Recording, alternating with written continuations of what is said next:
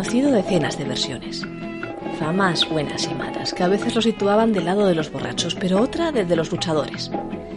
Cantarlo supuso, en algunas épocas, un delito, por el que algunos acabaron en la cárcel, y eso que, en el fondo, si de algo era himno, era de la nostalgia. De la nostalgia de la Asturias lejana, perdida ahí en del mar.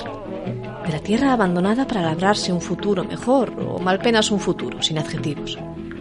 Una canción de amor a una muchacha morena, pero también de amor a los nuestros, a los que nos precedieron y trabajaron de un modo u otro, para que pudiéramos crecer sin tener que abandonar para ello nuestra patria la historia del himno de Asturias es también la de las raíces de la gente que la cantó.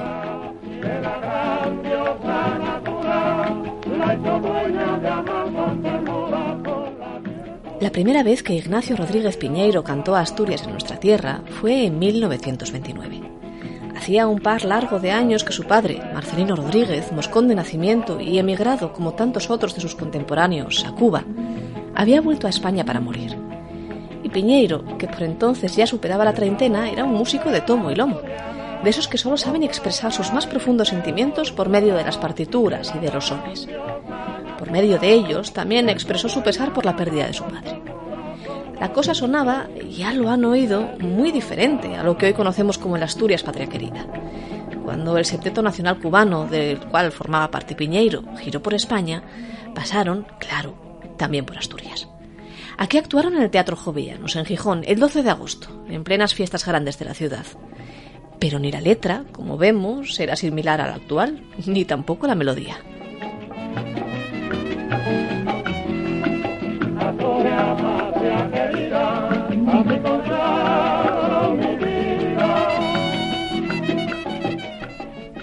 Si la de Piñeiro no se parece a nuestro himno, entonces, ¿de dónde procederá su música? Como en todo, hay varias teorías. Una alude a que la Asturias Patria Querida es una versión de otra canción cántabra llamada Madre cuando voy a leña. Pero también hay quien dice que sus sones proceden del folclore polaco, de aquellos mineros de la región de Silesia que vinieron a trabajar en nuestras minas allá por el siglo XIX. Su melancolía por la tierra que dejaron atrás habría hecho que esta canción quedase también en nuestro imaginario, en el asturiano. Aquí, en 1989, concretamente en agosto, recibimos al que probablemente sea el más famoso de todos los polacos por estas latitudes, Karol Wojtyla, el Papa Juan Pablo II.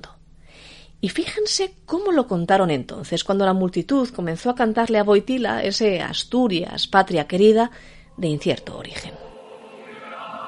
Esto es bonito, ¿eh? Esto es bonito. Creíamos que era canción de borrachos y miren ustedes, cantada así con toda seriedad, el Asturias, patria querida, es el himno de una raza admirable.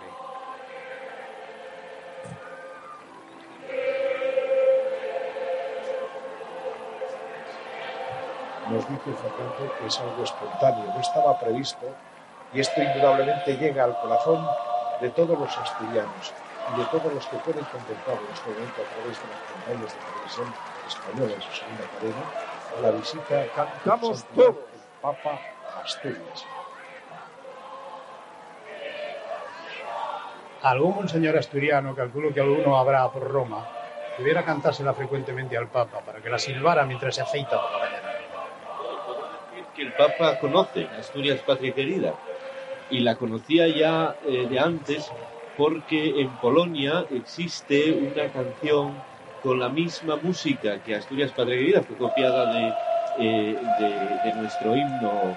Eh, Repetimos todos y Asturias Patria Creo recordar que en alguna ocasión don Gavino Díaz Merchán comentaba que le había sorprendido el Papa diciéndole que él sabía una canción española y cantó eso, Asturias Patria Querida, solo que en, en polaco. Así que, ¿es entonces la melodía del himno de Asturias una incorporación del folclore polaco al nuestro o al revés?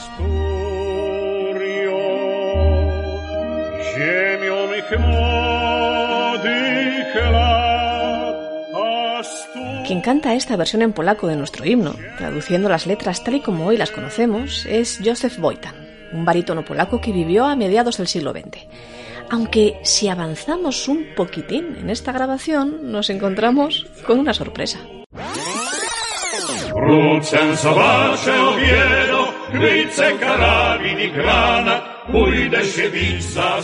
Este fragmento de la versión de Boitan, con esa mención a Oviedo, ya se parece más a esto.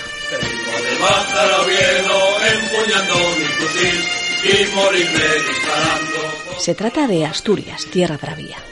La versión del himno que se cantó en la Revolución de 1934, en la de octubre, y en la que parecen estar basadas todas las versiones polacas que actualmente podemos escuchar por Internet. Es una versión que sobre esa misma melodía, que no sabemos si nos dieron o les dimos a los polacos, habla de la CEDA, la confederación de extrema derecha contra cuya presencia en el gobierno estalló la revolución, como la que roba las conquistas del obrero que la trabaja. Para la que hoy nos ocupa, lo que queda claro es que son versiones posteriores a aquella interpretación de Piñeiro en agosto de 1929 aunque hubiera sido bastante irónico que aquella anécdota que se contaba de un papa que trabajó denodadamente por acabar con el bloque soviético procediera precisamente de un soniquete del otro lado de la balanza.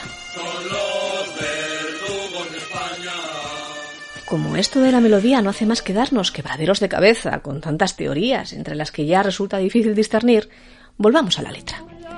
Habíamos quedado en que la de Piñeiro, salvo por eso del Patria Querida, no parece muy similar al himno que hoy conocemos. Hay recogidos algunos testimonios que aseguran que la razón se debe a que el cubano cambió la letra después o modificó la original, pero esto tampoco está claro. En un viejo ejemplar de El Comercio, el del 16 de octubre de 1921 y en plena guerra de Marruecos, narró a De Flor, enviado especial a la contienda, que... La otra noche, Joaquín Palacios, en cuya compañía vivo, me despertó tirándome al suelo toda la ropa de la cama y me condujo rápidamente al balcón. Era que unos soldados de nuestro regimiento pasaban por debajo de nuestro aposento cantando en voz en grito unas estrofas que se desperezaban sobre una música muy melancólica. Dice así la letra. El astro del día apaga su luz, la noche sombría tiende su capuz. Con gratos recuerdos partí de Gijón. Adiós, gijonesas, Gijonesas, adiós. Pronto se congregó muchedumbre de público trasnochador, y entonces los vigilantes nocturnos rogaron a los soldados que se retirasen. Obedecieron. A lo lejos, aún mucho después, y apagada por la mole de la catedral, oíase la potente voz de un solista. Asturias de mis amores, patria querida. Así que en 1921 ya se cantaba la letra que hoy conocemos, aunque fuera desordenada. Al menos dos versos de ella, y hasta cuatro se citan en un ejemplar de la revista madrileña La Nación. Asturias, patria querida, Asturias de mis amores, ¿quién estuviera en Asturias en algunas ocasiones? Así dice el cántico popular, escribe el periodista de La Nación. Mejor dicho, este es el cántico de la morriña asturiana, del buen Astur alejado de la patria, de aquella dulce tierra que como poca sabe echar el ancla del recuerdo y de la nostalgia en el corazón de quien en ella ha vivido siquiera unas semanas. Cuando esto se escribe, el himno era un himno ya oficioso y que se calificaba como popular, como tradicional. Hablamos, en este caso, del año 1930. Guarde el público silencio y escuche nuestra palabra.